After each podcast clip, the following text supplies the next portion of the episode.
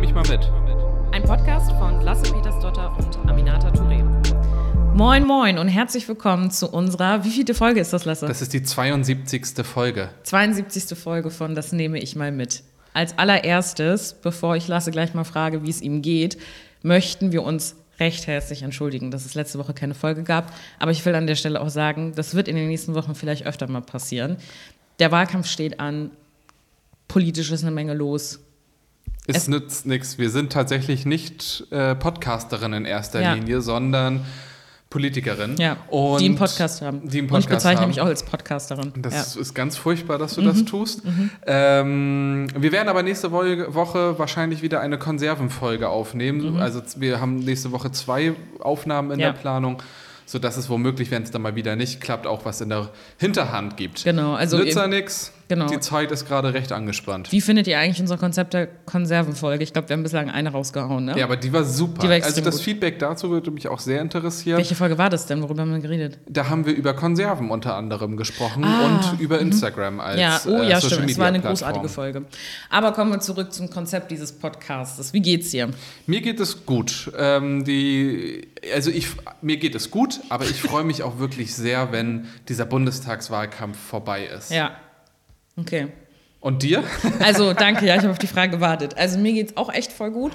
Ähm, ähm, aber es gibt eine Frage, die mich wirklich seit ein paar Tagen beschäftigt. Und die wollte ich auch hier gerne einmal diskutieren. Okay. Unser folgende Situation. Wir haben hier ja eine Kantine. Ah. Und ähm, da geht man dann ja auch mal Mittagessen. So, und für mich ist diese Kantine, glaube ich, das Deutscheste, was ich kenne. Ja. Und da sagt man sich oft Mahlzeit. Ja. Und ich weiß nicht, was ich darauf reagieren soll. Weil, gleich kannst du mir die Antwort darauf geben, Ja. aber immer, wenn Mahlzeit gesagt wird, hyperventiliere ich, werde panisch und antworte mit Hi, moin, guten Appetit, tschüss, hallo.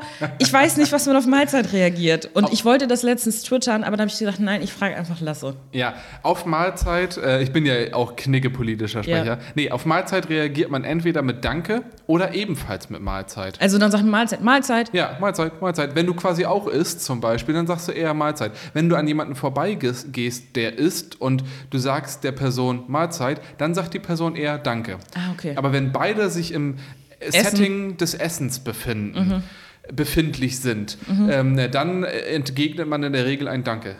So mache ich das Okay, zumindest und okay. so fühlt sich das auch sehr richtig an. Ich wusste, dass ich diese Frage für den Podcast aufbereit, Ja, aufbewahren kann. Ähm, Eigentlich hast du hier schon das gebe ich mal mit gerade vorweggenommen, weil das ist, Ist das sind so. wirklich die Teile des Alltages, die man Die- überstehen ja, muss und ja. äh, die einen weiterbringen. Ja, aber für einen Kantinenalltag, ich sag dir, wie es ist, ist das wichtig, dass man das weiß. Ähm, und ich habe das dann auch gegoogelt zum Beispiel. Ja. Ne? Und klar, das ist natürlich der erste Schritt, den ich meistens gehe. Dann habe ich nach dem ersten YouTube-Video geguckt. äh, nach dem ersten Ergebnis hatte ich keinen Bock mehr drauf, da habe ich irgendwas gesehen mit Norddeutschland, weil ich wo gelesen habe, ich weiß aber nicht, ob es Ah. stimmt, ähm, weil wie gesagt, ich habe den Artikel nicht wirklich gelesen oder ich glaube, es war ein Blogbeitrag. Ja. Ähm, dass das irgendwie so ein nordisches Ding ist. Und dann war ich raus, weil dann wusste ich, ich kriege hier keine ernsthafte Antwort drauf. Aber sehr spannend. Wenn Leute hier aus Süddeutschland äh, Mhm. diesen Podcast hören, gebt doch gerne mal Rückmeldung, ob ihr diese Redewendung Mahlzeit kennt. Weil wenn wir, ich, wir gucken uns ja immer die Statistik dieses Mhm. Podcasts an, so jeder neue Followerin wird äh, in Empfang genommen und so. Ähm, und da geht auch hervor, dass uns doch einige Leute auch außerhalb Schleswig-Holsteins hören. Wir sind zum Beispiel ähm, in den Podcast-Charts auf Platz 56. Ich habe ich hab das tatsächlich letzte Woche gehört. Ich glaube 56, nee, 39 war das. Auf Okay. Platz 39 Politik in Simbabwe. Ähm, ja, bitte. Keine Ahnung, wie das zustande kommt, aber schönen guten Tag. Ja. Ähm, aber wenn ihr irgendwie aus Süddeutschland kommt und diese Mhm. Redewendung Mahlzeit kennt oder nicht kennt, gebt doch dazu gerne mal äh, Rückmeldung. Das würde mich Ja. sehr interessieren. Es gibt noch ein anderes Sprichwort, da habe ich mit einer Freundin am Wochenende drüber gesprochen. Ich habe aber leider vergessen, welches es ist. Ja. Und deswegen macht das einfach keinen Sinn. Aber, wenn Vielen es Dank, dass du das geteilt hast mit uns. aber sollte mir im Laufe dieses Podcasts einfallen, Ja. Was es war. Weil sie hat sozusagen eine persönliche Erhebung gemacht äh, dazu. Ah. Ähm, und äh, ich hoffe, dass es mir einfällt. Ansonsten nehme ich das für die nächste Woche. Für den Ich finde Podcast so mit. norddeutsche Sachen äh, nehme ich immer für viel zu selbstverständlich und denke, das sei so was Generelles. Genau. Zum Beispiel, dass es im Norddeutschen keine Wörter gibt, die auf en enden, sondern es wird immer n. Also gehen, sehen, flehen und so weiter. Bremen. Also du sagst nie Bremen. Ich fahre jetzt mal nach so, Bremen oder wir müssen noch dahin gehen. Okay, ich dachte gerade, du meinst, dass es das grammatikalisch nicht gibt. Und in der Schriftsprache schon. Okay, aber Und, wenn man es ausspricht, meinst du? aber eben nicht in der Aussprache. In der Phonetik meinst du? In der Phonetik ist es ein anderer Schnack. Und Okay. ich habe mir oft auch die Frage gestellt, sozusagen bei so ganz harten Dialekten, Mhm. ähm, wo das ja aber in der Schriftsprache das Gleiche ist, habe ich mich als Kind immer gefragt, wie machen die das? Mhm. Lesen die das dann anders und so? Und dann ist mir aufgefallen, vielleicht fällt einem da ganz viel auch gar nicht auf. So Kleinigkeiten fallen nicht auf, die großen Sachen Ja. natürlich schon. Ja, ähm, beim Bayerischen denke ich das oft. Ja. Ich verstehe nicht, wie die schreiben im Genau. Vergleich zum Reden. Das, Genau. Ich verstehe es ehrlich nicht. Ja. Naja, wenn hier Leute aus Bayern zuhören, vielleicht könnt ihr uns das erklären. Schönen Gruß. Ne? Ähm, naja, never mind. Ähm, kommen wir zum eigentlichen Thema dieses Podcastes. Inhalte. Ja. Ähm, und zwar waren wir ja am Wochenende alle ZeugInnen des ersten Triels Ja. zur Bundestagswahl und daran teilgenommen haben Annalena Baerbock, unsere Kandidatin Armin Laschet von der CDU und Olaf Scholz von der SPD. Ich musste gerade kurz nachdenken. ähm, wie, wie fandst du es? Also ich finde schon Annalena, also jetzt objektiv betrachtet Ja. hat Annalena Baerbock gewonnen. Ja, gut. So, ähm, nein, ich, ich fand das wirklich interessant. Ich mag Ja. Mhm. solche Runden auch gerne. Ich habe mir auch schon die nächsten äh, im Kalender eingetragen, damit Bist du ein politikinteressierter Mensch? Ich bin tatsächlich? Politik, Okay. also privat interessiere ich mich für Politik. Okay. Mhm. Beruflich versuche ich das zu trennen. Ja. Ähm, aber privat finde ich das schon ganz spannend. Mhm. Und da sind solche Sachen sind natürlich die Highlights. Also das ist, finde ich, immer so ein bisschen, ich sag, wichtig übrigens Metaphern immer mit Fußball, also Champions League jetzt, ne? Ja. So eine Debatte. Und das war ja das erste, wo die so zusammengetroffen sind, wobei es gab vorher schon so ein sicherheitspolitisches Triell, das fand ich auch sehr interessant. Das habe ich nicht gesehen. Ähm, das ist aber jetzt auch schon einige Wochen her, das war Mhm. kurz nach den ganzen Kandidaturen. Und ich fand es sehr, sehr interessant zu gucken. Das erstmal vorweg. Wie war dein Eindruck? Und wer Mhm. Also- findest du hat gewonnen? Ja, so also. als objektive Beobachterin. Ja, ja, als objektive Beobachterin würde ich nämlich Folgendes erstmal gerne feststellen wollen. Und zwar, ähm, dass ich super gerne auf. Das sind Momente, wo ich richtig gerne auf Twitter bin. ja, Weil dann macht Twitter einfach wirklich Twitter Spaß. war Krieg. Ja, das war wirklich äh, lustig. Zumal danach, äh, nach dem Triell auf RTL, dann ja auch noch Anne Will war. Ähm, Ja. Das heißt, man hatte, man konnte wirklich nahtlos übergehen in zwei Politshows. Ja. Und es ist für jemand, der sich für Politik interessiert, natürlich Ja. einfach wirklich, das ist wie Weihnachten und Silvester an einem Tag. Und Anne Will war furchtbar, aber egal, da reden wir gleich drüber. können wir gleich drüber sprechen. Aber nee, genau. Was mega anstrengend ist, wenn man natürlich irgendwie vielen Leuten aus äh, Parteien folgt, Mhm. die alle immer schreiben, unsere Kandidatin war die Beste oder unser Kandidat war der Beste. Ich kann es nicht ernst nehmen. So, also ich weiß, wie man das meint. Und ich finde, es gibt auch oft wirklich Situationen, wo man sagt, okay, you nailed it als Kandidatin, aber es ist einfach, ehrlich gesagt, finde ich die Kommentare von Journalistinnen oder Leuten, die eben nicht offensichtlich parteipolitisch unterwegs sind, am spannendsten, wie andere es wahrnehmen. Ich würde aber das in, äh, unterscheiden, weil auf Okay. der einen Seite ist natürlich völlig klar, dass auch äh, Mitglieder einer politischen Partei eine politische Meinung haben und eine Person besonders gut finden und das auch ausdrücken Mhm. können. Das finde ich blöd, finde ich, wenn die so tun, als wären sie neutrale. Mhm. Ja, ja, das, genau. das ist das, was ich auch immer Ja. anspielen wollte jetzt, weil Ja. das ah, habe ich gar nicht gemerkt, die Anspielung. Einfach Okay, nur, danke falls, fürs das, äh, Erklären. falls das nicht aufgefallen Okay, ist. So, ne? Ähm, da, man ist natürlich keine neutrale Beobachterin. Aber an sich natürlich schon wichtig, dass die Personen dann auch sagen, ja, deswegen bin ich bei den Grünen, weil ich Total. Annalena Baerbock I'm fine with überzeugen that. finde. Ich finde auch, ähm, das ist so die das Differenzierung. Ja, okay, gut, danke fürs psychologische Erklären, Ja, auch was gar- das alles bedeutet und so. kein Problem. Ähm, ich finde es, ähm, um wieder beim Stichwort Psychologie zu sein, ähm, auch wichtig, dass man natürlich seine Kandidatin unterstützt. Ja. Ne? Also, dass man dann sagt, irgendwie tolles Argument oder dass man das nochmal retweetet, weil nicht jeder guckt sich das an und dadurch ähm, kriegst du ja auch so Fetzen mit dann von den jeweiligen Talkshows und ich habe überhaupt gar nichts dagegen, dass man es tut, aber ich kann wirklich aus keiner Partei das ernst nehmen. XY hat das äh, Triell gewonnen, weil. Ja, so, genau. da sitzt man da und denkt sich so, ja, natürlich denkst du das von, äh, ähm, von deiner Kandidatin und Ja. äh, insgesamt äh, finde ich sehr objektiv als Einschätzung, als Poli ich bin jetzt hier einfach mal Politikwissenschaftlerin und nicht Aminata Touré von den Mhm. Grünen. Ähm, ja, fand ich Armin Laschet extrem schlecht. Ja, und das hat tatsächlich Doro Bär anders gesehen. äh, die hat nämlich bei Twitter geschrieben, Armin Laschet, klarer Sieger bislang, am besten in allen Themen drin. Und das fand ich ist auch eine differenzierte Herleitung. Ja. Ähm, also da, da überraschende Meinung erstmal Ja. ihrerseits als CSU-Politikerin und dann diese klare Herleitung, am besten in allen Themen drin. Ja, Also als wären die anderen nicht nicht stimmt. vorbereitet gewesen. Ja, also ja. erstmal, das ist so, wow, hat, war wirklich, die sind echt gut im Thema. Ja. Als so, nein, die Argumente selber waren halt auch von den anderen schon besser. Aber ja, und vor allem, was ich total spannend fand, ist, dass äh, der Spiegel einen Faktencheck danach gemacht hat am nächsten. Tag. Und äh, ich habe mir den mal durchgelesen. Für Leute, die das interessiert, packen wir in die Show Notes. Mhm. Ähm, Hinweis ans Team. Ähm, don't forget about it. Ähm, ähm, und das fand ich wirklich spannend, ja. weil ich glaube, das ist halt, ich finde selbst, wenn man sich viel mit Politik und so auseinandersetzt, weißt du das nicht bei jedem einzelnen Thema, ob das, was die jetzt sagen, tatsächlich stimmt, gerade wenn die sich selbst ein Zeugnis über ihre eigene politische Arbeit erstellen. Also wenn ja. zum Beispiel ein Scholz sagt, das und das hat er alles als Finanzminister gemacht und so weiter. Und da fand ich es halt total spannend, weil sie da einfach ganz klar aufgedröselt haben, ähm, das hat gestimmt, was sie gesagt haben, da haben sie übertrieben, das entspricht nicht der Wahrheit und so weiter. Ähm, das fand ich eigentlich ganz cool, dass, das, das, dass es das im Nachhinein noch gab. Was man auch, äh, worauf ich gerne nochmal hinweisen möchte, ist, das ist das erste Triell auf Bundesebene mhm. in der Geschichte. Also das erste Mal, dass nicht nur CDU und SPD gegenüberstehen, sondern eben die Grünen noch mit dabei. Mhm. Und äh, das fand ich auch schon mal sehr, sehr interessant, was das auch mit der Dynamik gemacht mhm. hat.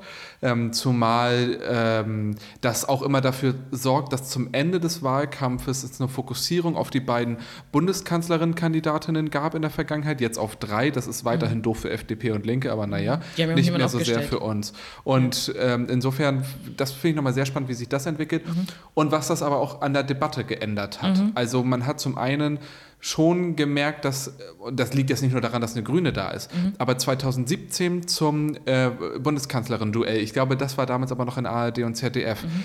gab es keinen Block zu Klimaschutz. Klimaschutz ja. Und das haben ja super viele damals kritisiert. Ja. Und ich finde, das ist nochmal ein guter Hinweis darauf, wie sich die Gesellschaft De und die öffentliche ja. Debatte verändert Voll. hat. Total. Jetzt war das da. Andere Themen haben aber voll gefehlt. Mieten, ja. Digitalisierung. Stattdessen haben wir über, da würden Sie sich trauen, das zu sagen. Ja. Und was darf man denn noch sagen? Also, ja, genau. Das war halt dann das Thema. Ne, total. Ne? Also denkt, das oh. war total nervig, wobei ich sagen muss, dass es ein Thema gab, was mich überrascht hat, weil ja. ich finde, oft weißt du so, okay, die Themen werden jetzt kommen, weil das wird jetzt gerade sowieso seit drei Wochen diskutiert. Ja. Aber dass das Thema innere Sicherheit und Frauen sozusagen ja. diskutiert worden ist, fand ich richtig gut. Und da fand ich halt auch, also ich weiß, ne, wir sind bei den Grünen und so weiter und natürlich muss jetzt irgendwie die anderen dissen so, aber ich fand wirklich Armin Laschets Antwort so hammer unterirdisch einfach, weil es gab dann da ja so ein Video, ähm, da wo man äh, einen Tunnel gezeigt hatte und äh, vor welchen Orten haben Frauen äh, Angst im Dunkeln und er irgendwie völlig überrascht davon und sagt irgendwie, wenn man das Video hier sieht, wahrscheinlich Tunnel. Ja. So und äh, Annalena hat auf Statistiken hingewiesen, ähm, äh, Olaf Scholz ähm, hat äh, auf Femizide hingewiesen genau. und so weiter. Das also ja gut, dass er es benannt genau, hat. Genau, dass ja. er es auch benannt hat. Also fand ich irgendwie cool, dass man da sozusagen auch wirklich das thematisch inhaltlich benannt hatte, weil für den Hintergrund vielleicht auch noch mal, das versuche ich politisch seit Jahren eigentlich immer wieder mal in Zusammenhang zu bringen und es ist mir nicht gelungen, leider mit den Kollegen von CDU und FDP hier auf Landesebene da mal einen Schwerpunkt drauf zu legen, weil keine Ahnung, ask mhm. them. Ähm, aber ich glaube halt, dass man das viel mehr als ein innenpolitisches Thema diskutieren müsste. Äh, nicht, weil ich finde, dass sozialpolitische Themen egal sind, da wird das oft verortet, aber wenn Frauen Dinge als ein, also das nachts unterwegs sein oder alleine irgendwo unterwegs sein als gefährlich empfinden oder man immer einen Schlüssel in der Hand hat oder seine Freundin oder Freunde anruft und sagt, ich bin jetzt zu Hause, dann finde ich, ist, geht es um Sicherheitspolitik. Genau, dann geht es ja. um ein Sicherheitsempfinden, das ja ein Teil unserer Gesellschaft nicht empfindet. Mhm. Das ist nicht bei jeder Frau so. Es gibt auch Frauen, die unterwegs sind und sagen, nachts habe ich keine Angst und so weiter. Das ist ja auch alles cool. Ich will das nicht pauschalisieren, aber es gibt zu viele Frauen, die das äh, Gefühl kennen. Ähm, und darüber hinaus gibt es noch weitere Gruppen auf jeden Fall. Muss gar nicht nur Frau sein, können auch non-binäre Personen sein. Ähm, ich glaube, es ist auch ein Sicherheitsrisiko für eine Transfrau oder mhm. auch für einen mhm. Transmann unterwegs zu sein und in bestimmten Kontexten oder Menschen, die mit einer Kipper unterwegs sind.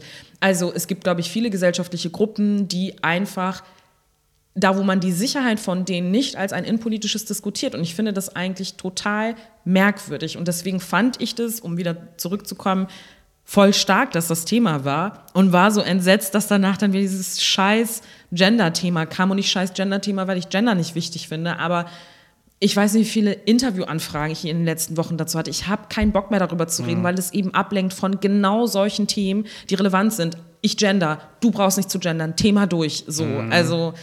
Ja, aber da, äh, was ich interessant war, war auch, wie, wie Armin Laschet wirklich überfordert war mit mhm. der. Er dachte sich wahrscheinlich, so, jetzt innere Sicherheit, ne, jetzt mhm. lege ich mal richtig los. Dann wurde er eben diese Frage gestellt, wie, äh, wo, wo fühlen sich Frauen wo, womöglich am unsichersten, sagt er mhm. wahrscheinlich eine Unterführung, jetzt wo ich das mhm. Bild sehe. Und dann wird er ja darauf hingewiesen, naja, in den Umfragen sagen sie aber zum Beispiel ähm, Bahnhofsplätze und ähm, äh, hier ÖPNV-Stationen. Mhm. Und dann sagt er, ja, wir brauchen mehr Videoüberwachung. Also, also er hatte mhm. überhaupt keine individuelle Antwort auf diese sicherheitspolitische Frage, ja. sondern hat einfach sicherheitspolitische Allgemeinplätzchen runtergebetet. Ja. Ja. Und das, das hat gezeigt, dass er sich genau unter dem Gesichtspunkt der Sicherheitspolitik nie diese Frage gestellt Natürlich hat. Natürlich nicht. Und da überhaupt gar keine Debatte seinerseits irgendwie stattgefunden hat. Voll. Und da hat man, finde ich, schon gut auch die Unterschiede wahrnehmen mhm. können, wie in einigen Stellen auch dieses Triels man Unterschiede gemerkt hat. Voll. Und nochmal zu dem Punkt, ne? und da fand, das habe ich irgendwo bei Insta oder bei Twitter gesehen, ähm, was, finde ich, nochmal die Frage so pointiert beantwortet hat.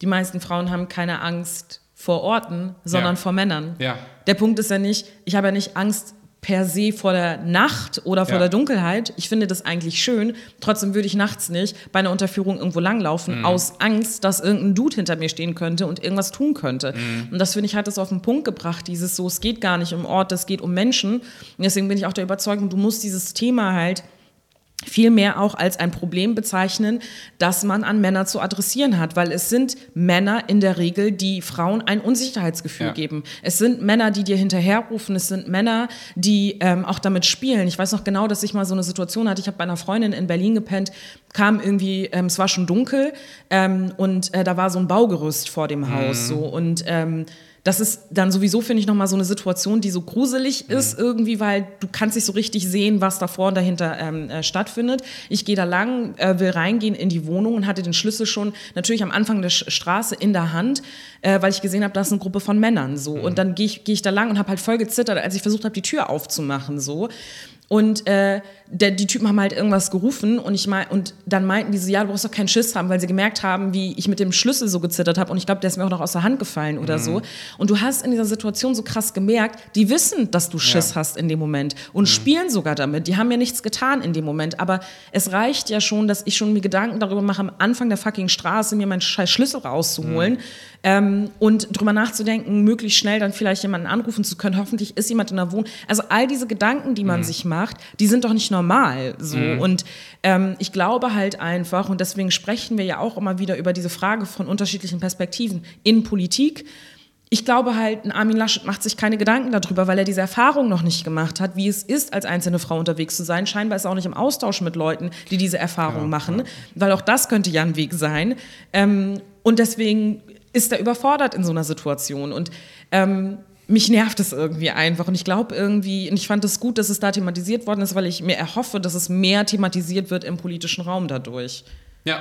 Ich bin sehr gespannt, wie es in den nächsten äh, Triellen dann mhm. weitergehen wird. Ähm, ob da andere Schwerpunkte gesetzt werden oder ob man vielleicht auch die ein oder anderen Punkte, die nicht zufriedenstellend ausdiskutiert ja. wurden, wie das zum Beispiel, weil mhm. Armin Laschet hat sich ja dann wirklich nur noch rausgewunden, indem mhm. er irgendwie so ein paar allgemeine Sachen zur Sicherheitspolitik ja. gesagt hat äh, und hat dann versucht, das sehr schnell abzulenken. Das fand ich halt auch fies. Also mhm. anstatt er dann sagt, okay, ja. gut, das ist jetzt nicht mein Schwerpunktthema oder da muss man mhm. spannende Idee oder wie auch immer, ich weiß, er darf da keine Schwäche zeigen, ne?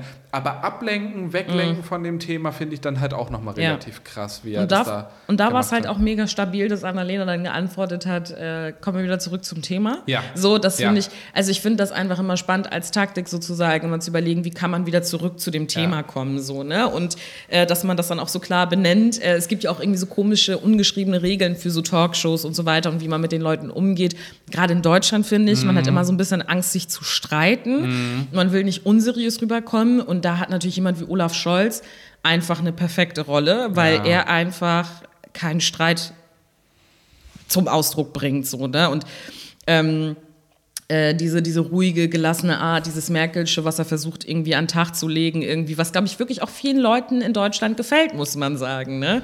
Ja, und auf der anderen Seite wirkt es, finde ich, schon, also ich finde, er überspannt den Bogen der mhm. Passivität. Mhm.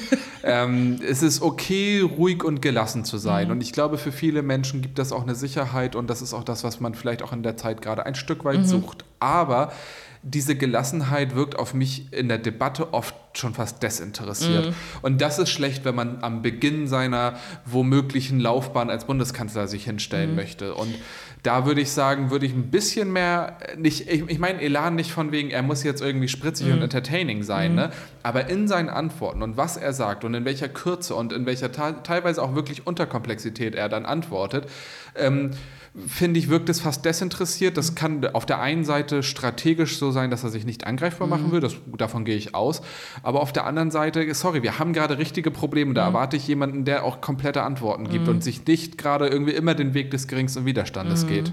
Das finde ich übrigens auch total spannend. Ähm, ich habe mir irgendeinen ähm, Interview oder so auch angeguckt. Das war auch so eine, so, so eine Art Triell, aber nicht als Triell, sondern man hat die drei nebeneinander gestellt ja. und hat Interviews über die geführt. Das war, glaube ich, beim ARD oder so. Und ähm, da habe ich auch gedacht, was für ein krasser Politprofi einfach auch der Typ ja. ist. Ne? Weil ich meine, du kommst an diese Position, an der er ist, nicht, ohne dass du einfach krass weißt, wie der ganze Laden funktioniert. Ja. So, ne? Und ähm, der hat ja so eine mega ruhige Art äh, und lässt sich null aus der Fassung bringen. Und ich fand das so krass, wie er teilweise auf Fragen, da wo nochmal so nachgehakt worden mhm. ist, so mhm. reagiert hat und er einfach nur weitergeredet hat in einer seelenruhigen Art. Da ich dachte so, krass, das muss doch, weil normalerweise ja. werden Leute ja nervöser und hektischer ne, und sind dann so, ne, so reagieren die Leute dann ja. Und er einfach nur, äh, äh, äh, er hat dann nur so zweimal so geblinzelt und einfach weitergesprochen. Mhm. Und dann gab es auch keine Rückfrage mehr. So. Und das fand ich irgendwie so spannend, wie unterschiedlich die Taktiken da sind. Und ich stelle mir immer wieder die Frage, ist das wirklich so in Deutschland, dass man, dass das der Typ Politikerin oder Politiker ist, den man am Ende des Tages haben möchte? Ja, möchte man eine Politikerin oder Politiker, der sich die äh, Fragen auch ein Stück weit selbst aussucht? Mhm. Äh, weil ich erinnere mich in der jüngeren Vergangenheit an keine Antwort seinerseits auf Cum-Ex, auf ähm, Wirecard, auf Brechmitteleinsatz, mhm. auf viele, viele andere Themen, die seine politische Laufbahn und auch in der jüngeren Zeit begleitet mhm. haben, auf G20 und so. Mhm.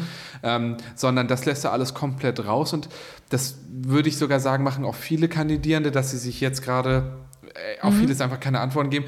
Aber so Leute wie auch Armin Laschet, ich will jetzt, man muss auch mal aufpassen, dass man jetzt nicht sich auf Olaf Scholz irgendwie fokussiert, weil Armin Laschet zum Beispiel ja jegliche Form von kontroverser Auseinandersetzung außer diesen Triellen aus dem Weg geht mhm. und sagt, nee, ich gehe da einfach gar nicht hin, mhm. ich sage das ab. Und diese Form von, du hast ja gerade gefragt, will, will man solche Leute, will man Leute, die so Politik machen und die, ich würde sagen, nein. Ähm, auch wenn ich verstehen kann, dass alle da strategisch mhm. auch rangehen, das will ich auch, mhm. wird Annalena genauso machen, gar keine Frage. Ähm, aber Olaf Scholz ist jetzt wirklich seit 137 äh, Jahren irgendwie dabei und auch das spielt eine Rolle. Also ich weiß gerade nicht genau, also ich bin mir, nein, ich bin nicht der Auffassung, dass er derjenige ist, der jetzt hier nochmal vier Jahre weiter moderieren sollte, mhm. sondern es braucht einfach einen Aufbruch. Also man, es ist ja wirklich eine Entscheidung. Möchte man jemanden, der jetzt weiter moderiert? Möchte man jemanden, das wäre Olaf Scholz, der jetzt irgendwie so weiter herum moderiert? Möchte man jemanden, der wirklich aktiv bremst? Mhm. Das wäre Armin Laschet. Mhm. Oder jemanden, die wirklich einen Aufstieg, äh, Aufstieg, ich schon, ein Aufbruchsversprechen macht und sagt, okay, gut, es geht auch anders, weil mhm.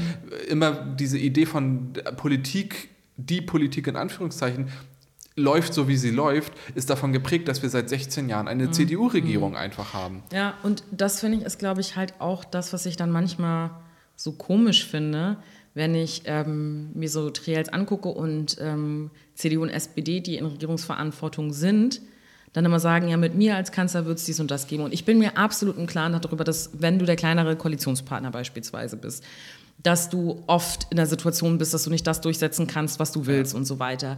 Aber ich finde, manchmal wird das so diskutiert, als hätte man gar keine Macht. Also, dass er sich da wirklich unironisch hinstellt und sagt, das und das und das würde er machen. Und der einzige Impuls, den ich habe, ist die ganze Zeit, why didn't you do it? Mhm. So, also ich finde das irgendwie schwierig. Ich meine, natürlich kann so ein Duell auch nicht oder Triell auch nicht ablaufen, dass man sagt, ja, warum haben sie es denn nicht schon gemacht? Weil dann kannst du es ne, dir ersparen und es dann anstrengend zuzugucken.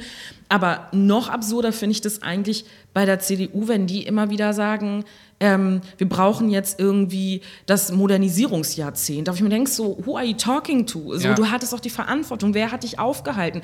Und weil sie sich natürlich nicht trauen, Merkel äh, zu kritisieren oder zu attackieren, tun sie so, als müsste man jetzt einfach einfach jetzt einen Cut machen und neu machen. Also ich kann dann das gar nicht so ernst nehmen, wenn du sagst, das würde ich alles neu und anders machen, wenn ich mir denke so, you had, you had the chance. So, und deswegen Ah! Ja, aber äh, was mich dabei auch überfordert, ist auch rückblickend, dass die CDU es schafft, jetzt 16 Jahre, aber will noch weitere vier Jahre, ohne jeglichen sozialpolitischen Ansatz zu regieren. Ich weiß, ich weiß nicht, wofür Angela Merkel sozialpolitisch steht und die Dinge, die sich andeuten, sind furchtbar. Und das ist bei der CDU als, als Partei und mit dem, womit sie bisher so in den Wahlkampf geht, auch weiterhin so. Und zu glauben, man könnte 20 Jahre lang ohne und zwar in der stärksten Kraft, ohne Sozialpolitik irgendwie leben, halte ich für hochgefährlich. Ja, aber Sie sagen ja, also ich meine, die Position, die Sie vertreten, ist ja zu sagen, Sie fanden die Hartz-IV-Reform richtig. Sie haben Zum sie Beispiel, gerne übernommen und weiter fortgeführt von Rot-Grün.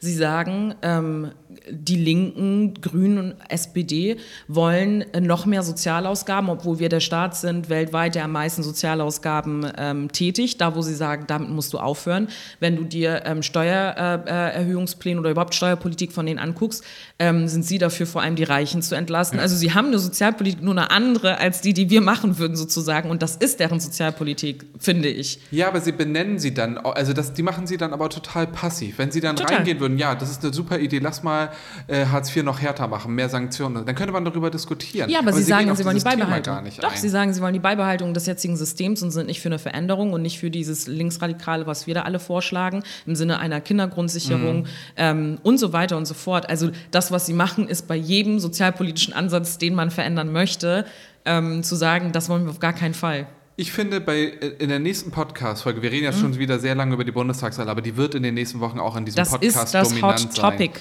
Und ich finde, in der nächsten Folge sprechen wir über diese sogenannte rote Socken-Kampagne Mhm. der äh, CDU, CSU gegenüber äh, SPD, Grünen und Linken. Mhm. Ähm, da gehen wir auch mal ein bisschen darauf ein, woher kommt diese Geschichte, woher kommt dieser Begriff rote Socken-Kampagne und was macht die CDU da eigentlich gerade? Ja. Weil ich würde jetzt zu gerne darauf eingehen, nachdem du auch so radikal gesagt hast und rot-rot-grün und so. Und ich glaube aber, das braucht sehr viel Zeit. Lass Mhm. Ja. uns das nächste Folge Unbedingt. auf die Tagesordnung Wir sind schreiben. hier ja auch nicht umsonst ein News-Podcast, ne? Ja, übrigens eine totale Fehlentscheidung. Wir sind ein Ja. Politik-Podcast. Wir sind ein. Politik-Podcast. Wir kommen jetzt zur nächsten Kategorie. Und zwar, das gebe ich mal mit. So, ähm, wie verhaltet ihr euch, wenn etwas, in Klammern, Unvorhersehbares passiert? Zum Beispiel Ereignisse wie George Floyd, ähm, George Floyds Tod, äh, Corona, Afghanistan und alle, also Followerinnen, KollegInnen und eure Familien, eure Meinung, Anweisungen oder Ratschläge dazu hören wollen. Okay, den letzten Teil habe ich. Ich, ich, Also wenn Dinge passieren, Ja. die Leute die, äh, und Die Dinge viral unvorhersehbar, gehen ja. und äh, viel besprochen werden und Leute aus der Position heraus, dass man Politikerin ah, ist, oh, ähm, erwarten, dass man sich positioniert oder auch einen Ratschlag gibt. Was machst also, du da? ich finde grundsätzlich erstmal, wenn etwas Unvorhersehbares passiert, würde ich das in zwei Dinge unterscheiden. Einmal Mhm. kann etwas Kleines, Unvorhersehbares im Moment passieren, ähm, wie ein Zwischenruf. Jemand, der versucht, eine Veranstaltung zu stören oder irgendwie sowas. Ähm, darum geht es aber in dieser Frage gar Genau, nicht. you- I don't get the point. Vielleicht kommt Okay. die Frage irgendwann mal, dann geben wir dafür auch Tipps. Ähm, aber wie, gehen wir da, wie gehe ich damit um, wenn es etwas Großes, Unvorhersehbares, ein neues Thema ein, kommt?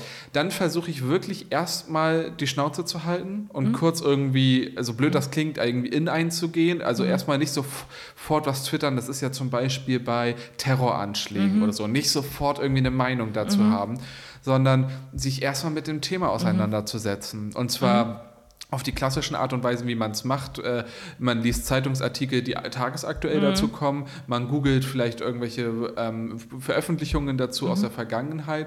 Ähm, ich gucke mir auch sehr gerne noch so Beschlusslagen von der Partei vielleicht zu dem Thema an. Und ich recherchiere sehr viel über YouTube. Also ich gucke mir einfach dann gerne zu dem Thema nochmal Dokumentationen an. Das habe ich jetzt zum Beispiel bei Afghanistan Ja. sehr viel gemacht. Nochmal ein bisschen mit der Geschichte der Taliban auseinanderzusetzen und so. Also ich versuche erstmal was dazu zu lernen. Dann höre ich mir an, was andere sehr kluge Leute dazu sagen, die ich respektiere und gut finde. Das hilft mir auch immer sehr. Ähm, und dann entwickle ich so meine eigene Meinung daraus. Und ähm, das Ganze muss aber oft schnell gehen. Also das klingt Ja. jetzt wie so ein Wochenprozess, aber es ist Ja. dann tatsächlich oft eher Ja. ein Abend äh, oder eine Nacht, in der man das macht. Und dann muss man am nächsten Tag dazu eine Auffassung haben. So gehe ich daran. Recherchieren, informieren und dann eine Position bilden. Ja. Ähm, ich glaube, dass das eine, eine Frage ist oder so ein Thema ist, das ganz viele Menschen auf Social Media beschäftigt. Ich glaube auch unabhängig von Rolle und Reichweite. Also ich glaube, es gibt immer eine Erwartungshaltung und einen Druck, sich zu positionieren. Mhm. Das ist ja mhm. einfach immer, also das lese ich sozusagen aus der Frage raus. Und ich finde ähm, persönlich aus meiner Position als Politikerin aus Schleswig-Holstein, die bestimmte Themen bearbeitet, schaue ich mir immer an, ist mein Senf dazu relevant? Ja. So, also und auch mein mein, mein, meine Wirkungsmöglichkeit oder Wirkmacht sozusagen. Also ähm, das sind für mich immer ganz entscheidend. Ich will nicht sagen, dass ich mich nur dazu mhm. äußere, ähm, aber dass ich mir das schon dezidiert angucke, weil ich glaube, man kann schnell in so einen Modus verfallen, sich einfach zu allem zu äußern, zu allem zu positionieren, alles retweeten, alles in die Story packen und so weiter. Ähm, und dass das dann irgendwo auch keinen Sinn macht. Also ich ja. habe den Eindruck, dass manchmal sogar eine Ernsthaftigkeit verloren geht, wenn und mir schreiben auch, und du wirst es genauso kennen, Leute ständig, kannst du das in die Story packen, kannst du dafür irgendwie Promo machen, kannst du dies machen, kannst du das und was weiß ich was machen. Ähm, ganz oft auch bei Einzelpersonen und es ist immer eine Abwägungsfrage und auch überhaupt, ob man es gelesen hat oder nicht und so weiter. Ähm, aber für mich ist es immer so, ich denke mir halt, ich bin politischer Account einer Politikerin, die in Schleswig-Holstein unterwegs ist. Und wenn ich jetzt zum Beispiel anhand der Beispiele das deutlich mache, warum ich mich zum Beispiel zu solchen Sachen positioniert habe, George Floyd, es geht um antischwarzen Rassismus, ähm, der weltweit, der die Diaspora ähm, betrifft und beschäftigt. Und da war intuitiv, habe ja. ich darauf geantwortet. Da habe ich gar nicht drüber nachgedacht, mhm. sozusagen. Ähm, und äh, aber bei Themen wie Afghanistan zum Beispiel, da sehe ich auch eine landespolitische Verantwortung und ähm, auch die Möglichkeit zu sagen, wir sind aufnahmebereit. So, da wo ich auch denke, deswegen positioniere ich mich dann da auch ganz klar dazu und denke, dass es relevant ist. Es gibt Themen da, wo ich weiß, das ist relevant, ich beschäftige mich auch damit, ähm, aber poste möglicherweise nichts dazu. Dazu gibt es, finde ich, viele Beispiele, mhm. wo, wo man das so macht, finde ich auch richtig. Ich differenziere dabei auch nochmal sehr stark.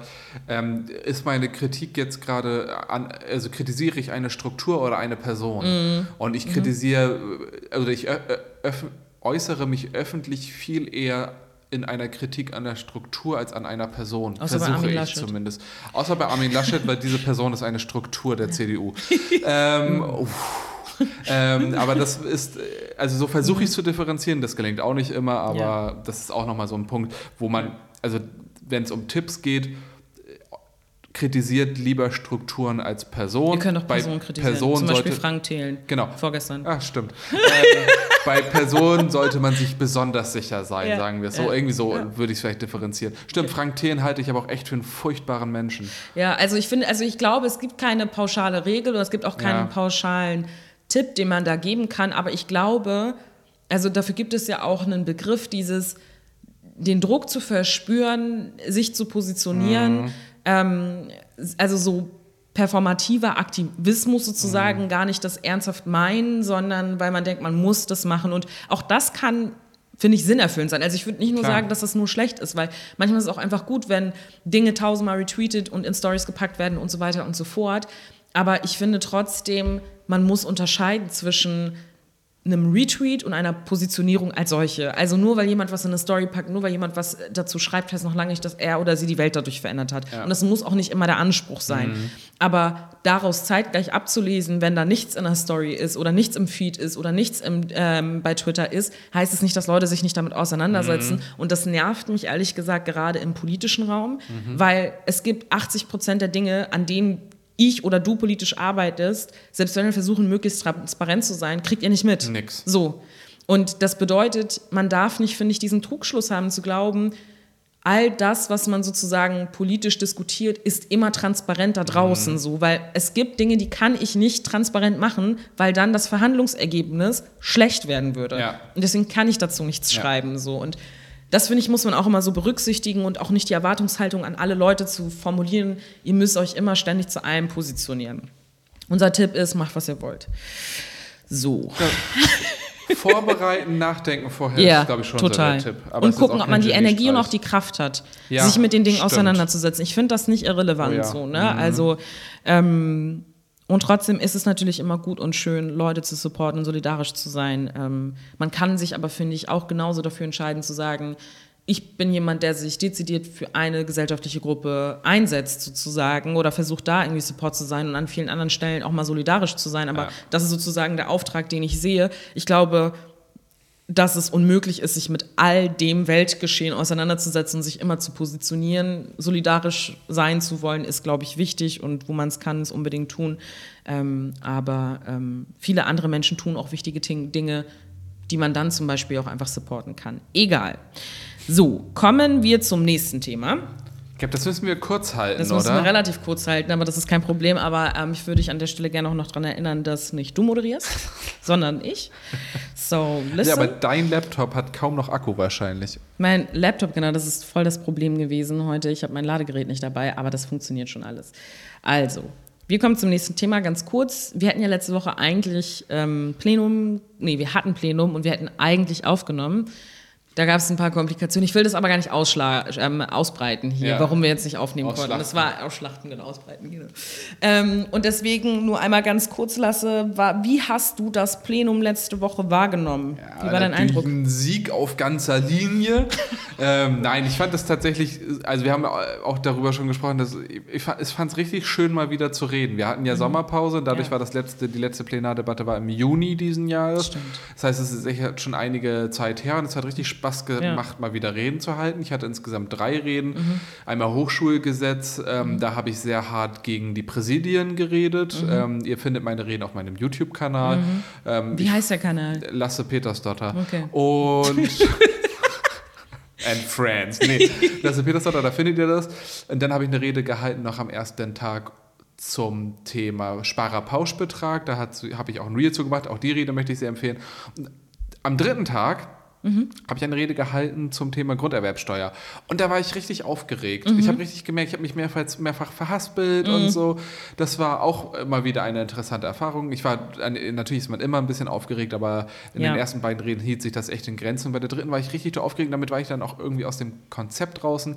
Ja, aber auch das gehört zum Job dazu. Und ja, da habe ich dann nicht so äh, abgeliefert, wie ich mir das Ich finde, du gewünscht hast hätte. klasse Reden gehalten. Also mir hat Das das echt schön. gut gefallen, was du Danke. gesagt hast. Und politisch teile ich das auch, was du vertreten hast. Das ist wichtig. Und ähm, ja, unterstütze ich einfach auch bei deiner politischen Arbeit, muss ich ehrlich sagen. Finde ich gut. ähm, äh, das beruht auf Gegenseitigkeit, insbesondere wenn du zu Themen redest wie zum Beispiel Katastrophenschutz Mhm. und Afghanistan, wie du das in dieser Woche getan hast. Exactly, genau. Äh, äh, was ganz komisch war, war, dass meine beiden Reden am Montag schon durch waren. Normalerweise, Mhm. Am wir haben ja Mittwoch, was habe ich gesagt? am Montag. Am Mittwoch, genau, wir haben immer Mittwoch, Donnerstag, Freitag Plenum. Und ähm, normalerweise, ihr kennt das ja auch vielleicht so ein bisschen durch unsere Stories und so weiter, dass wir immer schreiben nachts, okay, Rede noch nicht fertig und so Ja. weiter. Und ich habe mein Leben verändert. Ja. Ähm, ich versuche meine Reden jetzt tatsächlich in der Arbeitszeit Oh. zu schreiben. Ähm, Das gebe ich mal mit. Das jetzt, das ist ein gutes, Ja. gebe ich mal mit. Sich nicht zu denken, Reden schreiben ist außerhalb der Arbeitszeit im Sinne von, das fange ich an nach meinem Termin und fange erst um 21 Uhr an, Reden zu schreiben. ein Hinweis, den ich selber überhaupt nicht berücksichtige, aber euer Kalender sollte nicht nur aus Terminen bestehen, sondern auch aus solchen Arbeitszeiten. Das mache ich viel zu wenig. Genau, ja. Bürozeit, genau. Ähm, naja, auf jeden Fall ähm, hatte ich meine Reden fertig Mhm. am Dienstag.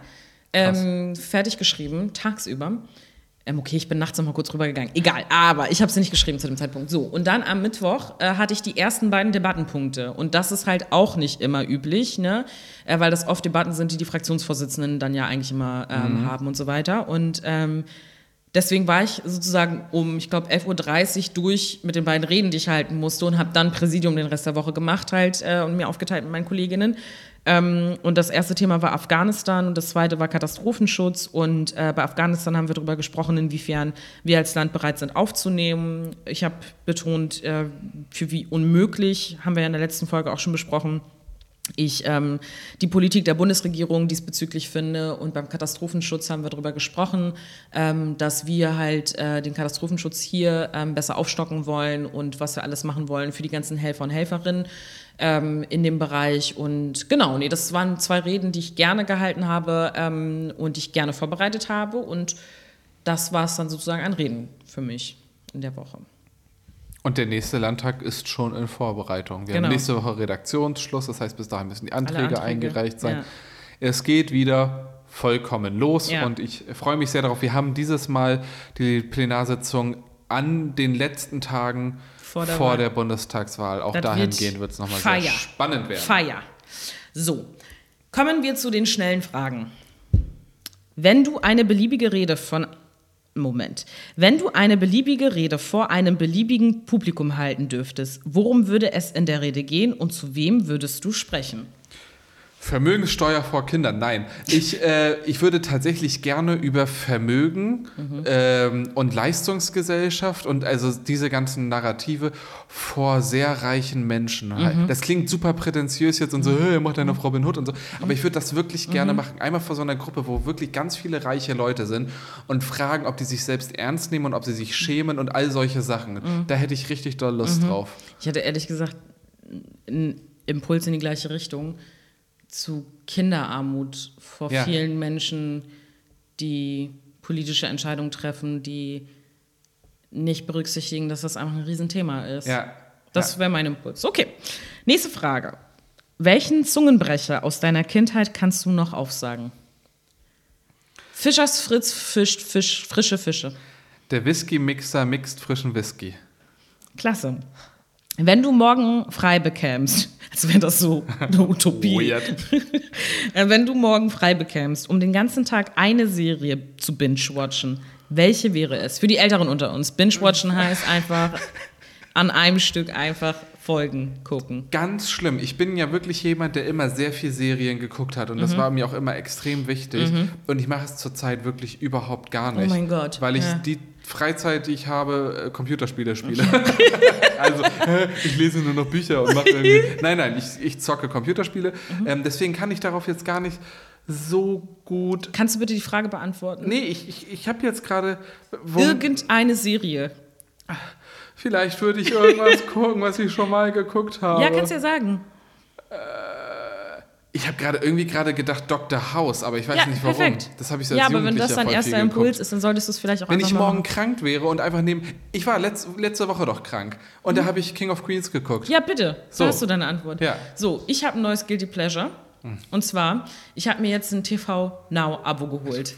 Oh, weil, sehr gut. Ja, weil das ist schon, das macht schon Sinn. Ja. Ne, also ich sagte ja, wie es ist, ja. und zwar wollte ich irgendein TV-Duell gucken ja. oder so. Und da habe ich gedacht, weißt du was, das ist ein guter Zeitpunkt, um mal wieder richtig Fernseher zu gucken. Ja. Richtig schön Fernseher zu gucken. NTV ne. hat das auf YouTube gestreamt, aber ich sagte das Echt? nur. Ja. gut. Egal. Auf jeden Fall wollte ich irgendwas gucken bei, bei TV Now. Nein, ja. whatever. Auf jeden Fall ähm, habe ich ähm, GZSZ mal wieder geguckt. Oh. Und diese Mit Leo Moreno. Genau, und diese Sendung ist der Knaller. Ist, ist der Knaller. Und ähm, die geht 20 Minuten ohne Werbung, wenn man das bei TV. Ich mache jetzt gerade keine Werbung, ne? Ja, ja. steckt noch Werbung ja. so. Aber ähm, und da habe ich letztens irgendwann mal ein paar Folgen hintereinander geguckt und habe gedacht, großartig. Das ist so wie, als würde sich nichts ändern. Ja, mit Joe. Ja, mit Joe ist wirklich noch mit dabei. Ja, der ist gut. noch mit dabei. Ich fand immer gut, wenn welche, wenn die Schauspielerin ausgewechselt wurden, haben sie mal eine Gesichts-OP gehabt wegen einem Autounfall. Das ist so oft das. Auch Grace Anatomy war das auch ja. so. Ja, ja, kein, kein, ja, komisch. Nee, aber GZSZ haben die Leute in unserem Alter oder noch deutlich jünger, haben immer im Café abgehangen, in so einem ja. Eiscafé, wo ich sage, ja. wo lebt ihr? Ja. Wovon? Ich finde auch, was ich so witzig finde, ist, es, es spielt ja in Berlin, mhm. aber ich finde es ist Zero wie Berlin. Ja. Das finde ich so das komisch irgendwie. nee, das finde ich so komisch. Aber was ich so richtig geil fand, ich habe das früher richtig gern mit meiner kleinen Schwester geguckt. GZSZ. Und jetzt habe ich es halt wieder geguckt und ich, ich schwöre, ich glaube, ich habe es zehn Jahre nicht geguckt oder mhm. so, ne? Und die sind ja natürlich auch älter geworden. Ja, klar. Ähm, und ja, das fand ich so krass, weil einige tatsächlich noch da sind. Das, okay, ich höre auf zu reden. Einen Punkt noch zu hm? TV Now. Ähm, ja. Da gibt es eine mehrteilige Dokumentation über das Leben von Angela Merkel. Ich habe die ah. noch nicht geguckt, die soll hm? aber sehr gut sein okay. und die werde ich äh, mir auch zeitnah angucken. Ich habe mir ähm, vor ein paar Tagen eine Doku zu Angela Merkel angeguckt. Ah. Angela Merkel. Ja. Naja. Gut. So, ähm, beende den Satz. Wenn es hart auf hart kommt, dann. Gehst du nicht mit einem Messer zur Schießerei. Oh, nee, wenn es hart auf hart Nein, kommt. Nein, du hast die Antwort schon okay. gegeben. Sorry. Äh, wenn es hart auf hart kommt, dann ähm, traue niemandem. Wir sind beide einfach sehr lebensbejahende Leute, die optimistisch in die Welt gehen. Genau. Fang- bzw. Fun-Frage steht hier. Also ich, ah. ich lese ja wirklich ich alles weiß auch vor. Immer nicht, so, ob das ja, wir Fang wissen oder wirklich, Fun heißt. Ja, Fang oder Fang? Ah. Ja, Ach so, das war eine Unsicherheit. Ich weiß- ja, ja, okay. nicht, ähm, wir wissen, also wir lesen uns bewusst diese ähm, schnellen Fragen immer nicht durch. das ne? war deswegen, auch wirklich spontan Genau, deswegen lesen, lese ich das auch so vor wie eine Erstklässlerin. Was reist durch die ganze Welt, bleibt aber immer in einer Ecke? Hier steht in Klammern, Die Lösung wahrscheinlich. Auflösung gibt es dann im Chat und für HörerInnen in der nächsten Folge. Ansonsten könntet ihr ja schon, Was das stimmt. reist durch die Was ganze reist Welt, durch aber die bleibt ganze immer Welt, in aber bleibt immer in einer Ecke. in einer Ecke. Was reist durch die ganze Welt, bleibt aber immer in einer Ecke. Durch Ich bin in sowas so schlecht. Geht es irgendwie um Planeten oder so? Ich, ich habe natürlich sofort so richtig schlecht äh, politsatirisch ge- Hans-Georg Maaßen, weil immer in der rechten Ecke bleibt. Aber das, Okay. sowas ist natürlich Mm, auch ja, richtig ich glaub, unangenehm. Dass es nicht darum geht. Nee, ähm, das geht bestimmt irgendwie so eine Stehlampe oder also solche komischen Dinge, woran man jetzt nicht denkt. Was reist durch die ganze Welt, aber bleibt immer Es ist so unangenehm, wenn du jetzt diesen Podcast hörst und du weißt die Antwort und du merkst, wie wir drüber nachdenken. Oh, das ist doch so offensichtlich. Glaub ich überhaupt nicht, Das ist schön einfach, wenn ihr jetzt den Podcast irgendwie hört und schön auf der Couch sitzt. Wir sind hier jetzt. Nee, ich glaube ehrlich gesagt, dass die Leute das auch nicht wissen. Das fand ich übrigens geil bei Armin Laschet, wie er die ganze Zeit so. Das, Das verstehen, die verstehen die Bürger nicht. Ja, das ist, das ist ungefähr die arroganteste Aussage. So, die Bürger würden eher das. Also Ja. so, er hat einfach die Leute richtig für doof Ja, verkauft. voll. So, ne, ich weiß ja nicht, ob die jetzt Ange- Annalena Baerbock verstanden, Verstanden haben. So, das ja, verstehen doch, die haben Bürger sie. nicht, ja. Und sie haben verstanden, dass du nichts gesagt hast, du Vogel. Ja. So, jetzt habe ich abgelenkt. Ich habe keine ähm, Ahnung, was in der Ecke was steht. reist durch die ganze Welt, bleibt aber immer in einer Ecke. Ich habe keine Ahnung. Wir Ich werden, auch gar keine ich Ahnung. bin sehr gespannt, äh, was Ja, ihr in. Antwort ähm, ist bestimmt ganz, Genau, und folgt uns äh, auf unserem Channel. Aber bevor wir diese Sendung abbinden, was hast du mitgenommen? Ich habe in der letzten Woche äh, oder letzten, nee, zwei, zweieinhalb Wochen mitgenommen. Ich, ich war ja krank. Ich hatte dieses Ding mit dem Auge, habe ich auch immer noch und das hat, hat und braucht echt viel Zeit und bla, ne? Und ich Noch habe Aufmerksamkeit und, und auch auch viel. Aufmerksamkeit und Empathie braucht das auch. Das heilt nicht von alleine. Ja. Und ähm, aber ich habe wirklich so jetzt ernst gesagt ähm, richtig mitbekommen oder erlebt, wie ich einfach mal richtig viel weniger Energie habe als normalerweise.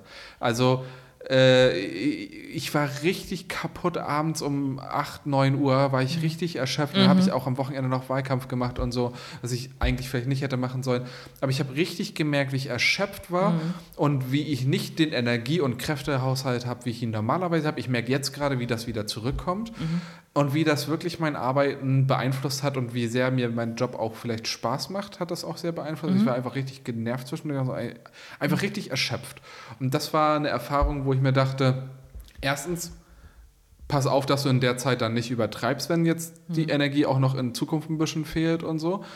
Ähm, und zweitens, sei froh, dass du ansonsten so viel Energie hast. Und äh, Darf ich an der Stelle vielleicht noch, und das gebe ich mal mit, mitgeben? ja. Äh, wenn du krank bist, bleib zu Hause, ne? Ja. Alles klar. Kommen wir zu mir, was ich mitgenommen habe Ja. aus der Woche. Nein, aber I don't get the point. Warum machst du es nicht? Ja, weil das Termine waren, die schwer abzu... Aber nee, ist vollkommen richtig. Ja. Mhm. Äh, Ich habe auch zwei Tage frei gemacht, aber und deswegen, ey, ich nehme mich frei. Nehmt frei, macht krank und so weiter. Aber ich habe das sehr gemerkt, auch in der Zeit danach. Wir hatten dann ja Plenum und so weiter. Ich hatte einfach viel weniger Energie. Und das war äh, eine Erfahrung, die ich mitgenommen habe. Okay. Und woraus ich jetzt meine Schlüsse ziehen muss. Ja. Ja, ich arbeite jetzt nicht mehr. Fuck it. Wir haben seit gestern den Haushalt zugeschickt bekommen. Die nächsten Wochen werden die Hölle. Egal. Äh, Aminata Touré, was haben Sie mitgenommen aus der letzten Woche? Aus der Außer eine Bestseller-Positionierung. Jawohl, schalala. So, ähm. ja, hammer cool, da habe ich mich richtig gefreut. Ich habe ich hab mitgenommen, ähm, dass ich mich richtig gefreut habe darüber. Das ist gut. Ich habe mich richtig, Das richtig übertrieben doll gefreut, als ähm, mein Lektor mir geschrieben hatte, Amina, du bist jetzt auf der Bestsellerliste. Und ich habe ganz viele Lesungen auch schon gemacht. Ja. Ähm, und die machen auch richtig Spaß. Das ist richtig cool. Ich war irgendwie Lüneburg, Elmshorn, in ähm, Geesthacht. Ähm, noch zwei Online-Lesungen hatte ich, einmal mit der Taz und einmal mit einem Kollegen aus Rheinland-Pfalz von den Grünen.